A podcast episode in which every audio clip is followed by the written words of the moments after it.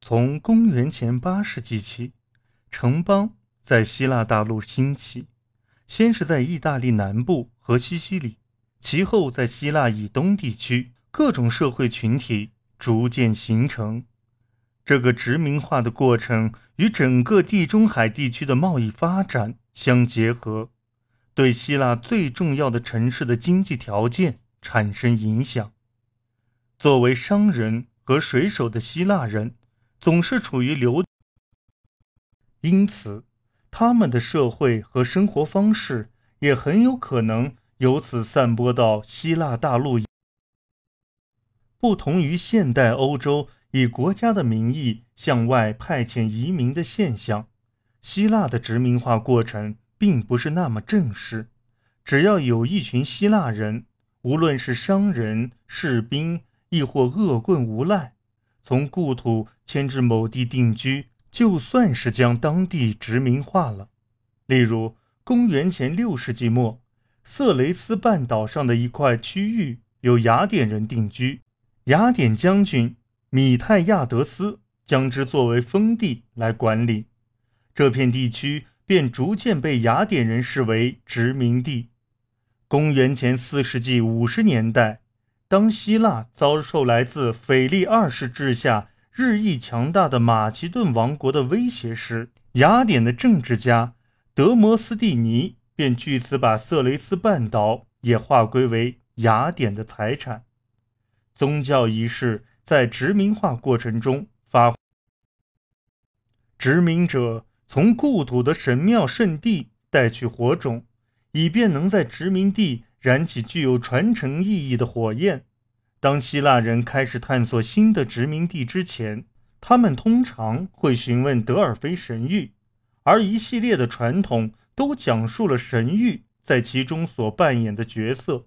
给予人们关于新殖民地的具体地点及人口数目的启示。这些神谕的真实性值得怀疑，其中许多可能只是为殖民地的存在。具有合法性而被捏造出来的。当城邦中一些被剥夺了公民权的人群向外迁移，寻找新定居地，或在某处已有定居点聚居时，殖民化过程就发生了。为了减少城邦自身日益强大的人口压力，或者驱赶城邦里一些不受欢迎的人群，城邦社群也可能向外派遣。殖民者，公元前八世纪末，意大利南部塔拉斯的殖民定居地的建立就属于这种情况。当时，一群私生的斯巴达人因为反对自己的政治权利被剥夺，而被放逐到那里建立殖民定居点。不过，斯巴达仍是他们所谓的故乡城邦。在整个古典时期，整个殖民地和斯巴达。都保持着紧密联系。殖民地多建于具有商业价值的地点，因此塔拉斯殖民地和色拉斯半岛殖民地都位于粮食供应的路线上。希腊人在黑海沿岸建立定居点，也是基于同样的原因。公元前七世纪下半叶，米都人在该地区建立了第一个希腊定居点。这些殖民地原本是贸易定居点，其人口由希腊人和当地人构成。考古研究表明，殖民化对希腊文化和殖民地当地的文化都产生了影响。考古学家在对当地贵族坟墓进行发掘时，发现墓葬品中除了当地珍宝外，还有希腊的陶器，而殖民地的希腊人。也没有忘记自己的故乡，如西西里的定居者就仍向奥林匹亚的泛希腊神庙献祭，在殖民地的神坛上，阿波罗等希腊神祇与当地神明一起受到人们的尊崇和膜拜。地中海地区的殖民化随着希腊和邻邦的贸易发展而展开，从公元前九世纪末开始。希腊人替代黎凡特的腓尼基人，成为地中海地区各邦最重要的贸易伙伴。